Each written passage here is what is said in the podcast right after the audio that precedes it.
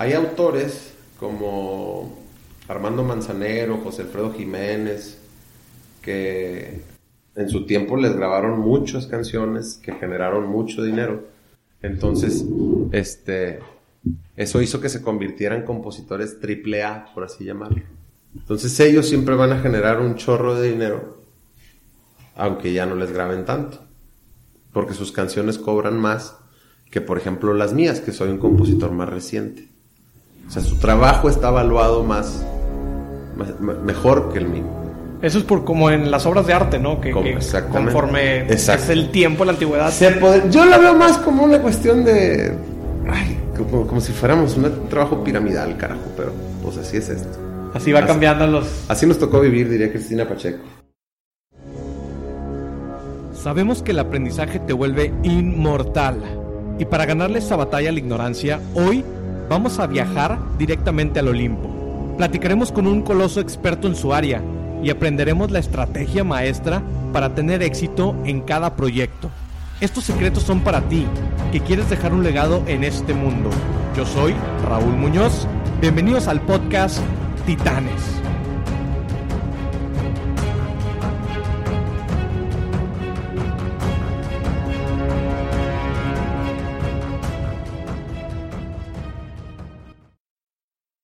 Buenas tardes, buenos días, titanes. Este es el episodio número 19 y tenemos un invitado que nos va a platicar de todo lo que sucede dentro del mundo de la música, de la parte tanto de siendo compositor como artista y pues también como un artista pues no puede dejar solamente o tener solamente esa vía como de negocio, sino que pues tiene que buscar y diversificar sus sus ingresos y para pues tener otro tipo de, de ámbito y otro tipo de desarrollo profesional.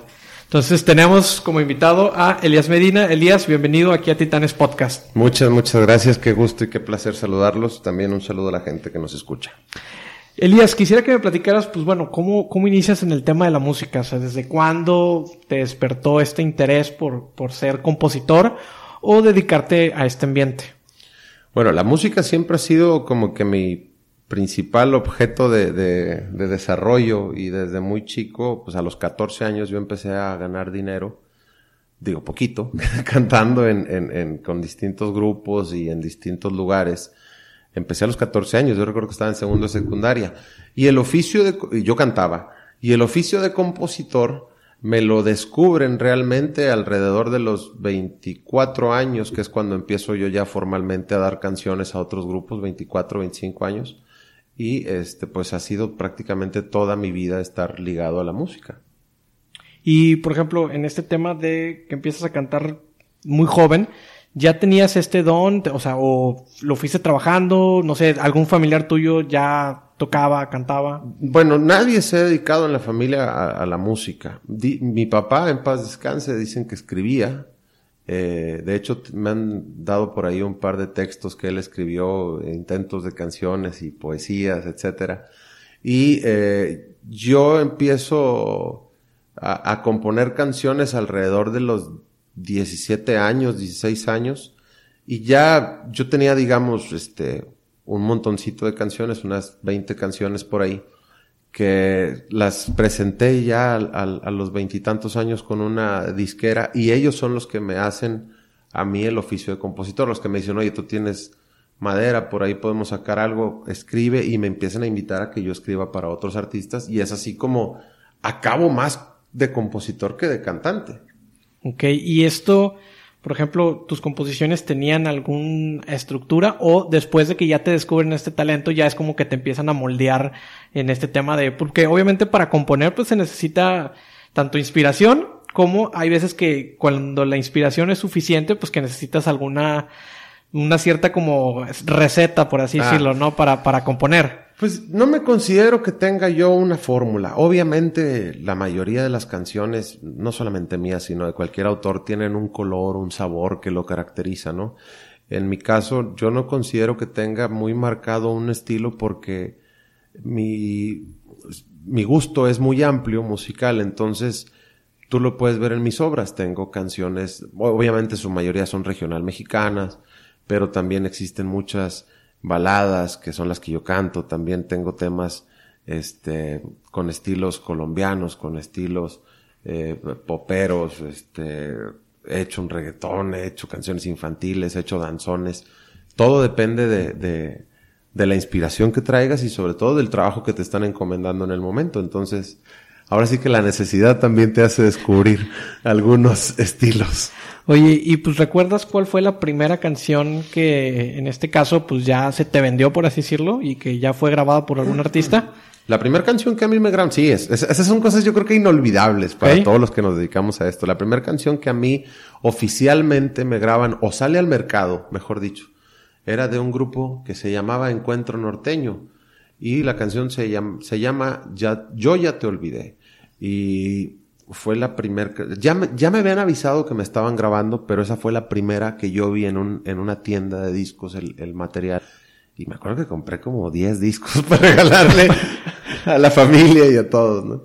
Oye, y esta canción es de esas encomendadas que te dicen, oye, escribe una canción así, o esa es una canción que tú ya tenías de, autoría personal? No, ya, ya existía esa canción, yo ya la había escrito. Eh, obviamente, no es que te encomienden un trabajo de, han sido pocas veces las que he trabajado así, pero si te dicen, vamos a hacer un, un, unas canciones para, o escribe para Encuentro Norteño, por llamarle así en este, en este ejemplo. Entonces tú escuchabas más o menos lo que había sacado el grupo y, y veías su estilo y ahí tratabas de, de, darles unas canciones ad hoc a ellos, ¿no? Y esta canción sí estaba muy ad a ellos y al final la grabaron de inmediato y, pues siempre va a ser recordada por mí, fue mi primer, mi primer bebé. Oye, ¿y cómo es el proceso ya que vendes, o sea, bueno, que ya que compones la canción, la llevas con la, pues, la disquera y demás para que pues, puedan promoverla.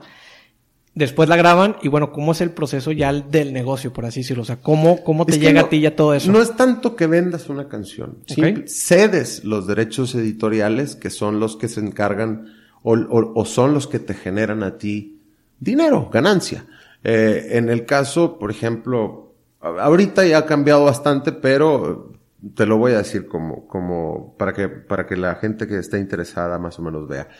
Tú les, tú le das la canción al artista o a la disquera o a la representación, ellos eh, la graban y posteriormente lo que tú vas a ganar es los streamings que tenga, o sea, las, las veces que sea escuchada en las distintas plataformas digitales, las veces que vean el video en YouTube y la ejecución, bueno, los discos que se vendan, que ahorita prácticamente es nulo eso, y eh, la ejecución pública, que es la ejecución pública, las veces que se toque en la radio, las veces que salga en la televisión, o este, te pagan también en ocasiones las veces que se tocan en vivo. Por ejemplo, si está pesado en la Arena Monterrey, eh, la Sociedad de Autores y Compositores de México se encarga de recaudar, y lo digo entrecomillado porque de repente pasan ahí situaciones, de, de recaudar lo que, el, el porcentaje de la taquilla para que luego se le pueda dar a los autores su proporcional en cuanto a lo que se haya tocado en ese concierto.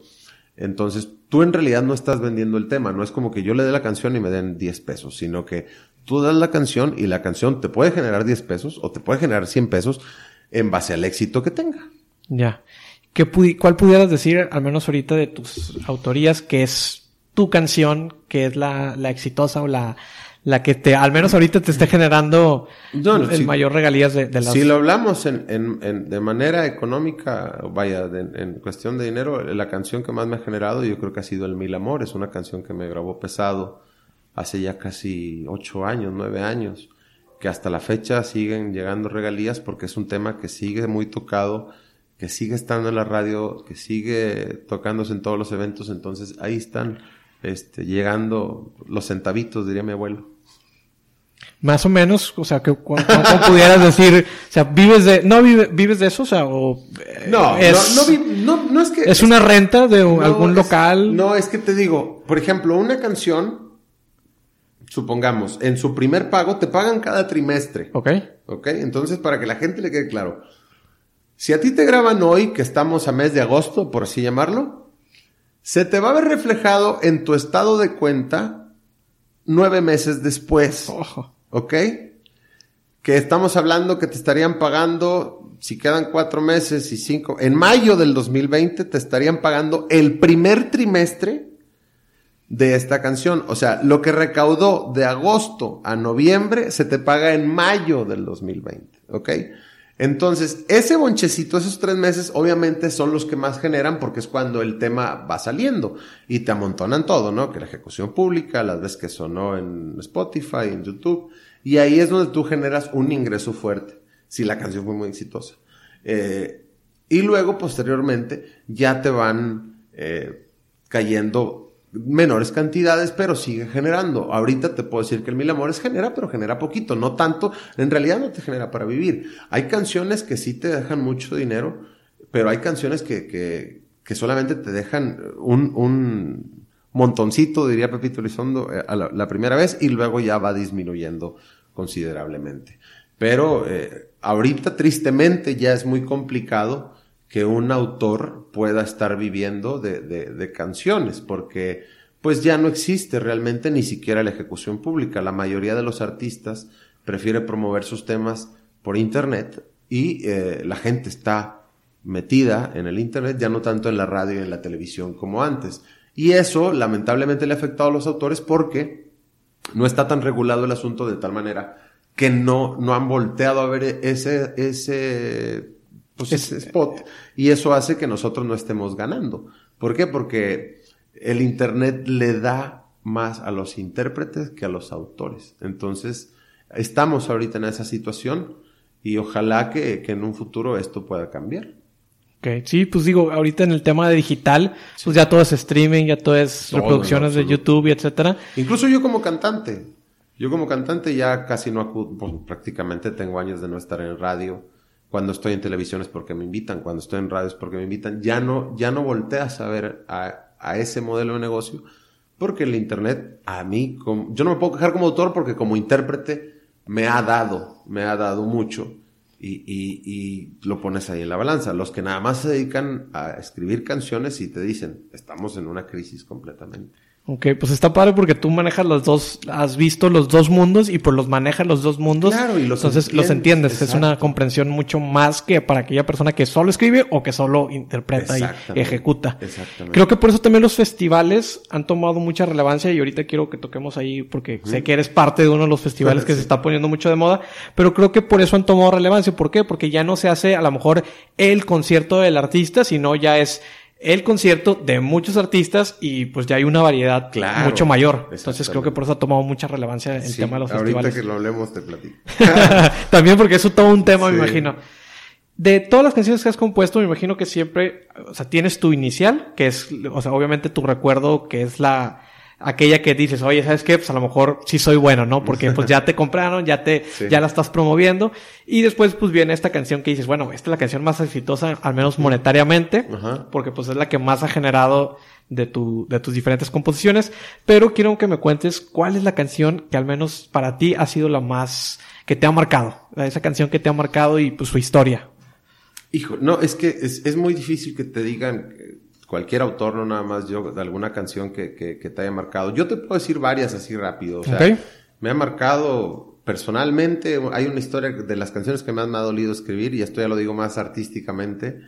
Eh, es una canción que se llama No Debería Amarte, que grabé yo y que también grabó un grupo que se llama La Leyenda. Hay canciones que, que, que han marcado a la gente. Hay una canción que se llama Si me estás viendo, que mucha gente me habla porque es una canción que habla sobre la muerte de un hijo.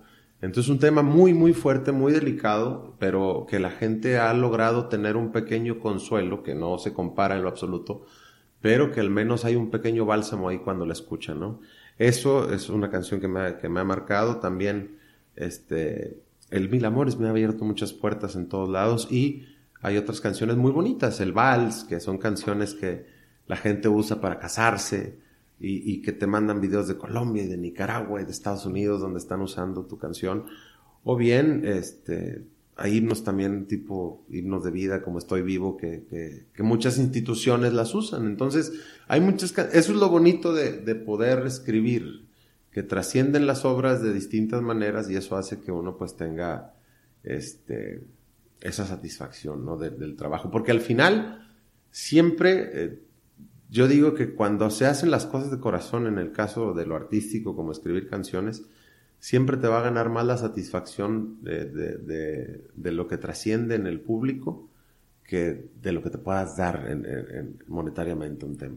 Sí, creo que es muy importante porque eso se ve en cualquier parte, o sea, incluso en los negocios, el que tú puedas brindarle mayores soluciones, mayor calidad de vida a las personas, es mucho mejor que, pues, a lo mejor lo que pueda recibir. Y en este caso, pues, a lo mejor el que la pongan en una boda, la ejecuten en, un bailable, pues obviamente eso no te genera alguna regalía como tal, pero pues te da una satisfacción que, es un pago mucho más grande. que estás tocando el alma de alguien y, eso, pues ya dicen que uno muere hasta cuando deja de ser recordado. Entonces, eso hace que, que tú digas, no, pues ahí vamos, porque, porque al final la gente siempre agradece eso y eso es lo que uno se lleva, nada más. Es lo que uno creo que, que nos vamos a llevar, el ser, esos, estar en esos recuerdos, en, nada más en esas canciones que dejamos. Exactamente.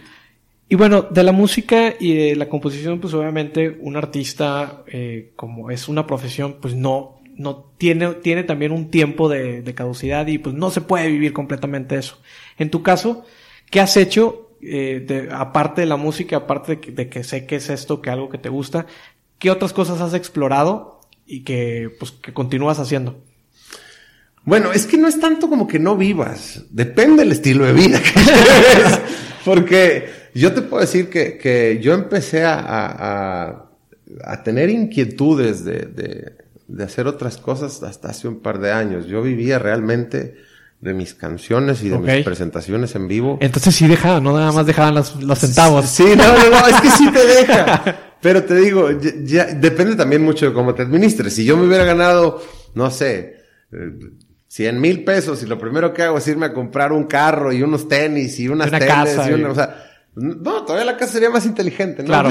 Pero, pero si hubiera ido a comprarme un carro pues, del año y cosas así, pues, este, pues obviamente se te va el dinero, es cosa de cómo te administres también. Y yo hace un par de años, o unos tres, cuatro años, empecé a tener inquietud de, ver hacia otros lados y, y, aparte la misma música me fue llevando hacia otro espectro y me empiezan a invitar, por ejemplo, a participar en festivales de música y empiezo yo a tener inquietud de invertir un poquito de, dinero en, en, en, en algunos negocios y es como empiezo yo a diversificar y esto hace que de repente pues ya tenga este pues digamos que varios... Eh, varias fuentes de ingreso. Exactamente, varias fuentes de ingreso, aparte de lo musical que pues siempre ha sido lo, lo primordial.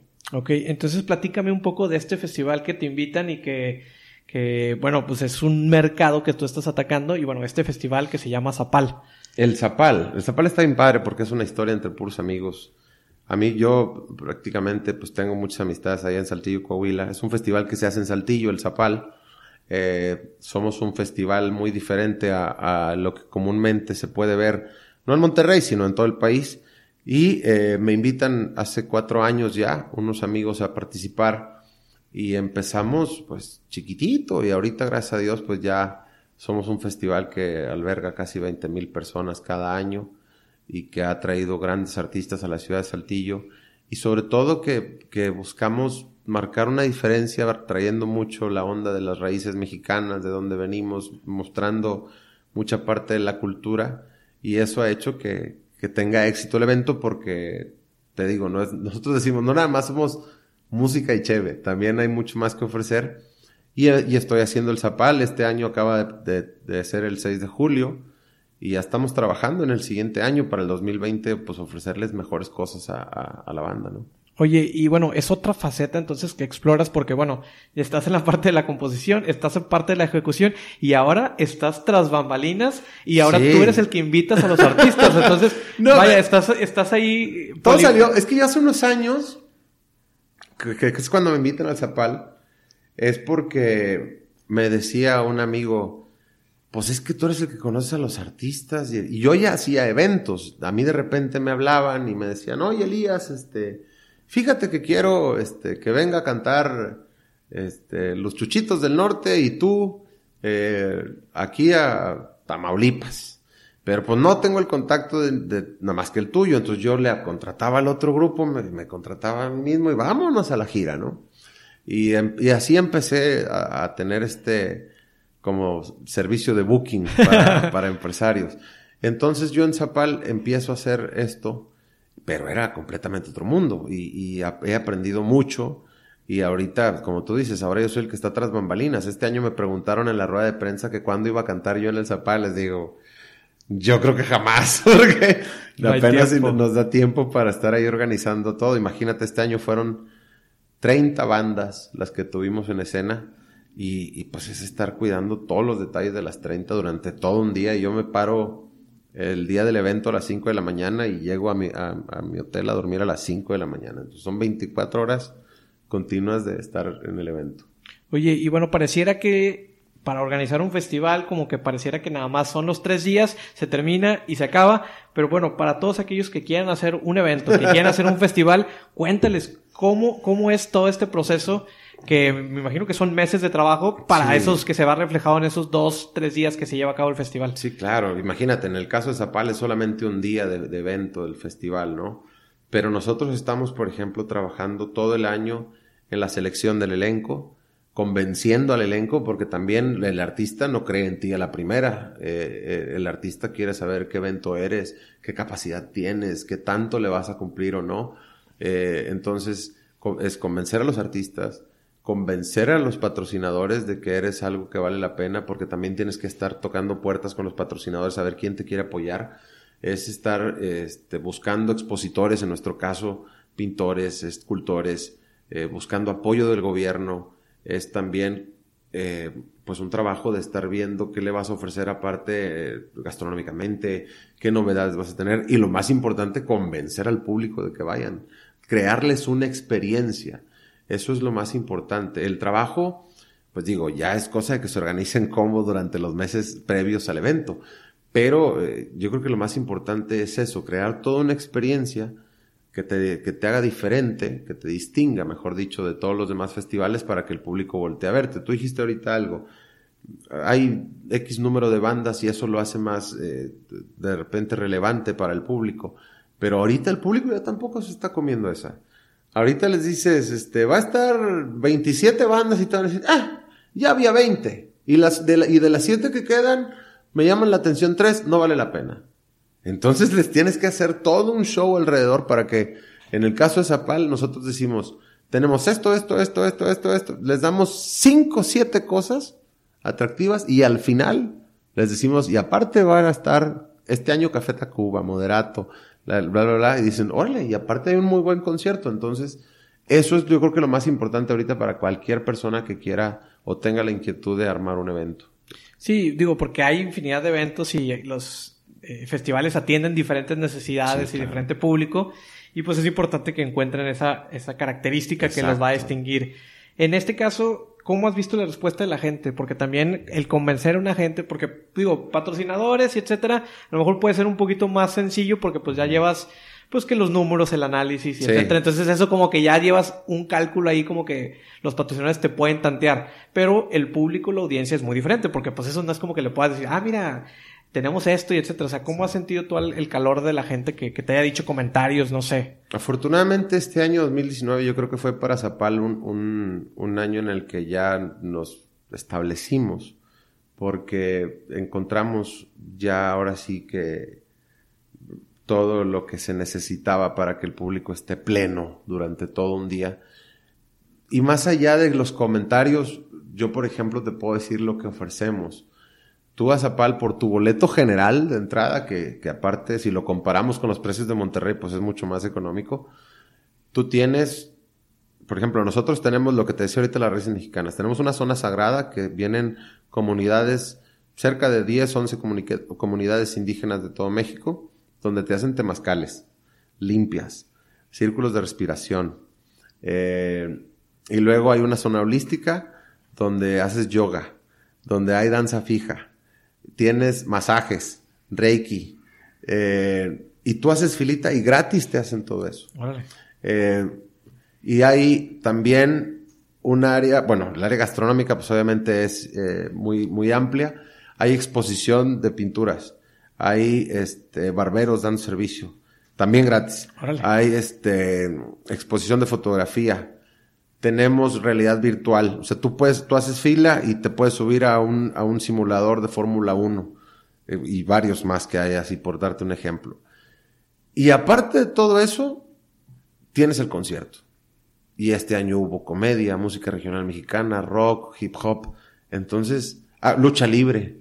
Y no cualquier luchador. Este año fue Tinieblas, Blue Demon Jr. O sea, todo está de primerísima mano y mundo, mejor dicho, y, y, por un por un boleto. Y todo el día no hayas que hacer. Entonces, es como ir a Disney cuando, no sabes cuando a qué, vas al a qué Zapal, ir. te tienes que organizar viendo el programa para decir, no, pues es- a esta hora veo esto. Y tratamos de que todo el mundo tenga un equilibrio para los rockeros. Si a esa hora no les gusta el que está en el escenario, se pone a ir a ver comedia al otro escenario y así todo el mundo está contento. Pocas, o pocas veces nos ha tocado que digan, híjole, se me empalmaron mis artistas favoritos.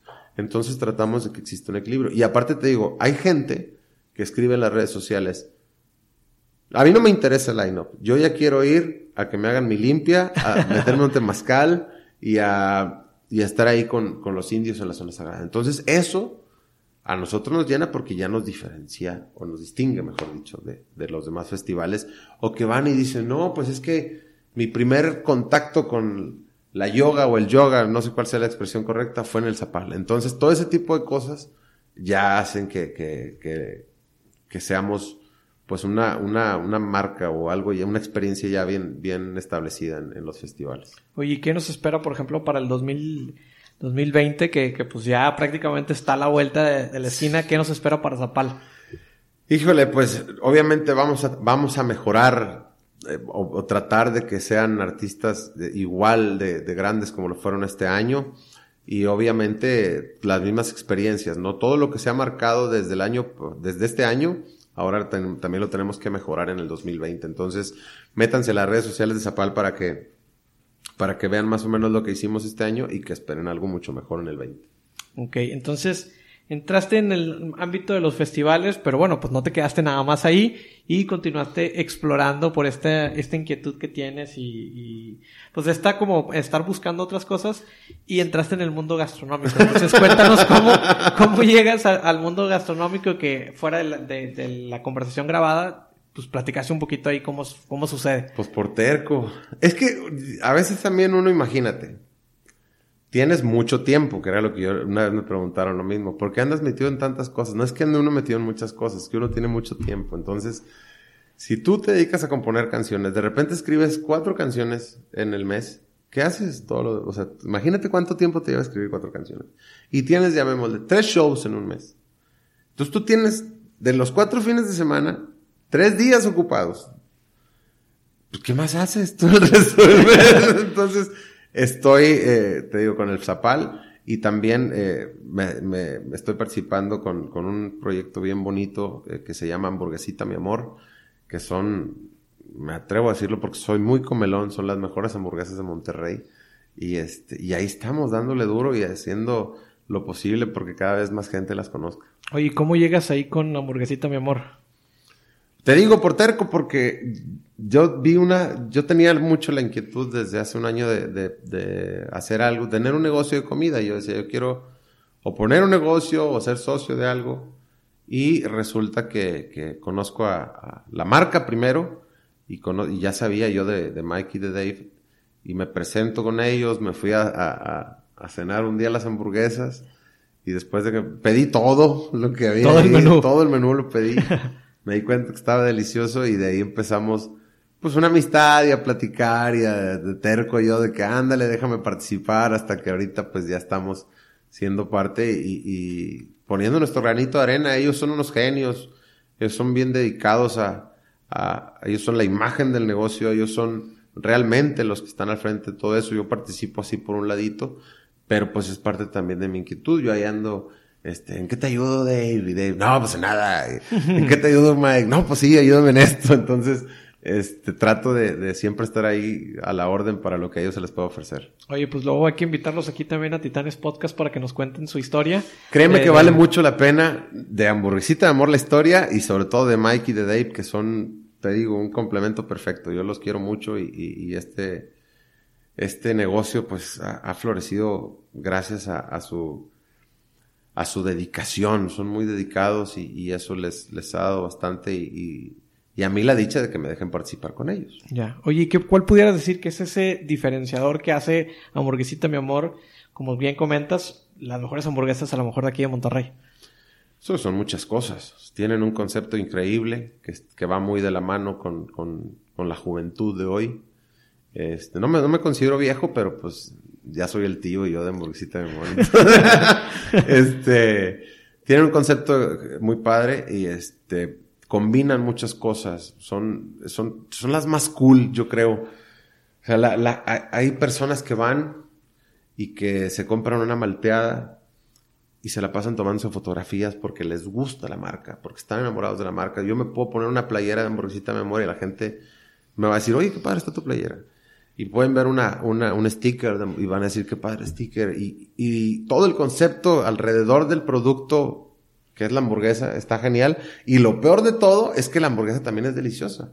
Cualquiera que pruebes es, es, es una, es una delicia. Entonces, te repito, son, son muchas cosas las que, las que distinguen a, la hamburguesita de los demás negocios y creo que estamos apenas arrancando. Sí, hay un, hay un libro ahí que, que quiero recomendar que se llama Contagious. No sé si te gusta mucho la lectura. Sí, soy muy... Y este, y este libro de lo que te habla es cómo hay ciertas marcas que son muy contagiosas y por qué son contagiosas. Entonces, desde, en el caso de la hamburguesita, desde el puro nombre, yo tengo amigos que me dicen, no las, no las he probado. Pero con No las conozco, pero ya me gustan. ya con el puro nombre. Entonces, y te dicen, ¿qué onda con las hamburguesitas, mi amor? Sobre todo en Saltillo, que yo me la paso allá por el festival. Y pon unas acá. Y ¿Que para cuándo? Y pues ahí andamos. Entonces, para que estén pendientes, porque sí, sí está padre. Y te digo, esos, este, pues como lo dice en el libro que estás recomendando, hay muchas cosas que dan en el clavo antes de que pruebes el producto. Y así nos pasa con muchas cosas y marcas. Oye, ¿dónde están ubicadas ahorita? que ¿Tienen cuántas sucursales? Son tres sucursales. Están la, la, la, primera, que es la avenida, está en Las Puentes, en San Nicolás, Metapatio, en el centro de Monterrey, y Lindavista, en Guadalupe, Nuevo León. Estamos, eh, son las tres sucursales de hamburguesita. Las tres con servicio a domicilio, las tres con todo el flow, como dirán ellos, con todo el swag, como dice Mike. Perfecto, pues entonces para probarlas y, y que estén ahí todos los titanes que nos escuchen, que pidan ya a domicilio, ahí ya de volada. No se van a arrepentir, créanme.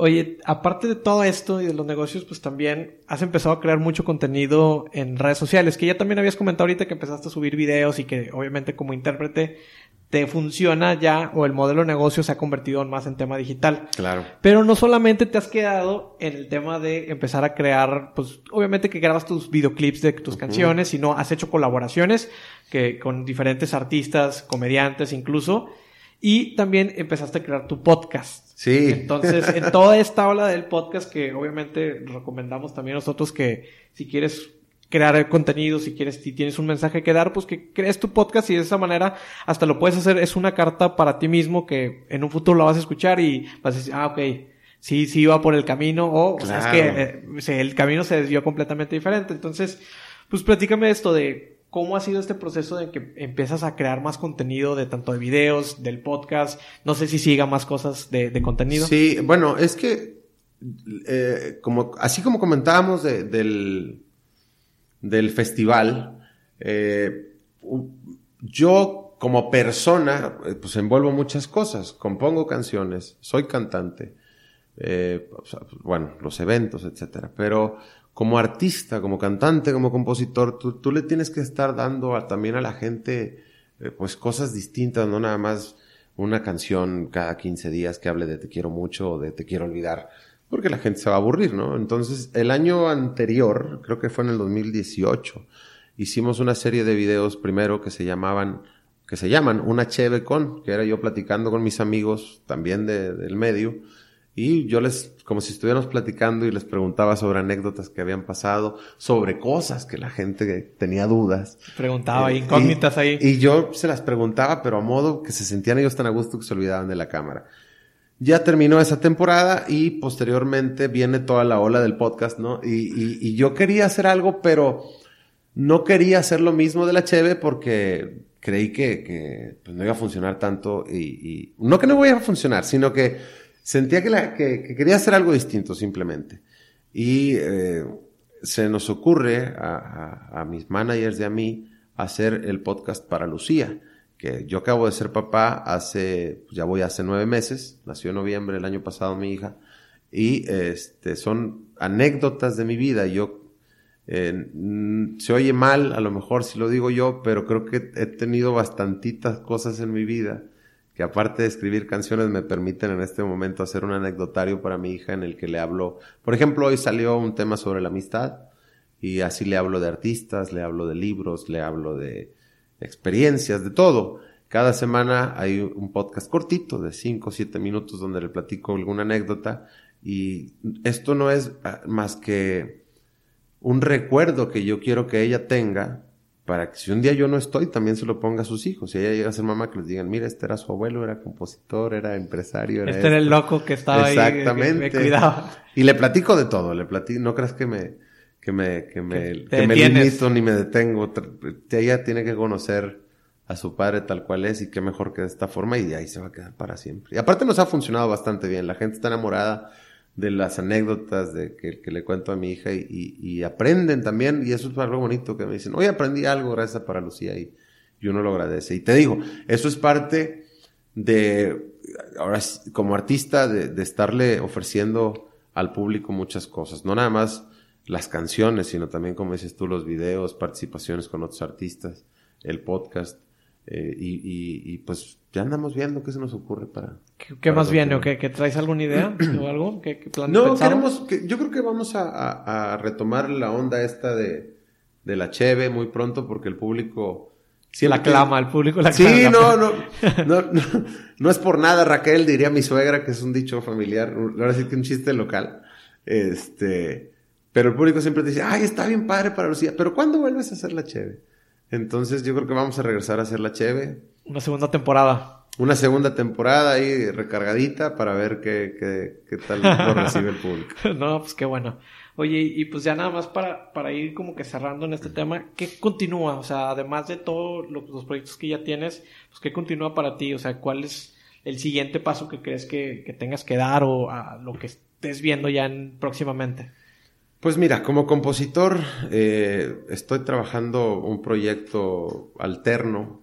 Eh, se va a escuchar medio loco, pero es un proyecto 100% digital. Okay. Donde yo soy el creador, eh, junto obviamente con, con, mi directora artística y con mi manager de...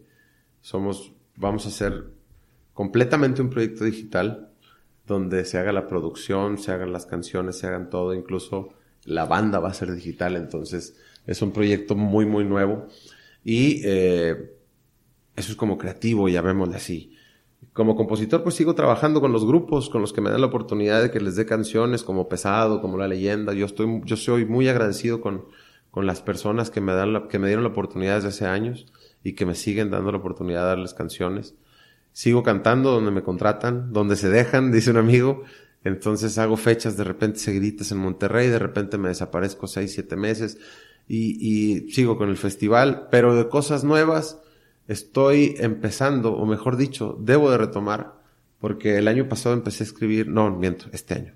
Lo que pasa es que ya siento que es el 2020. Ya el 2020. Este, empecé a escribir a principios de año eh, mi, mi primer novelita, así okay. le llamo yo, novelita porque va a ser corta.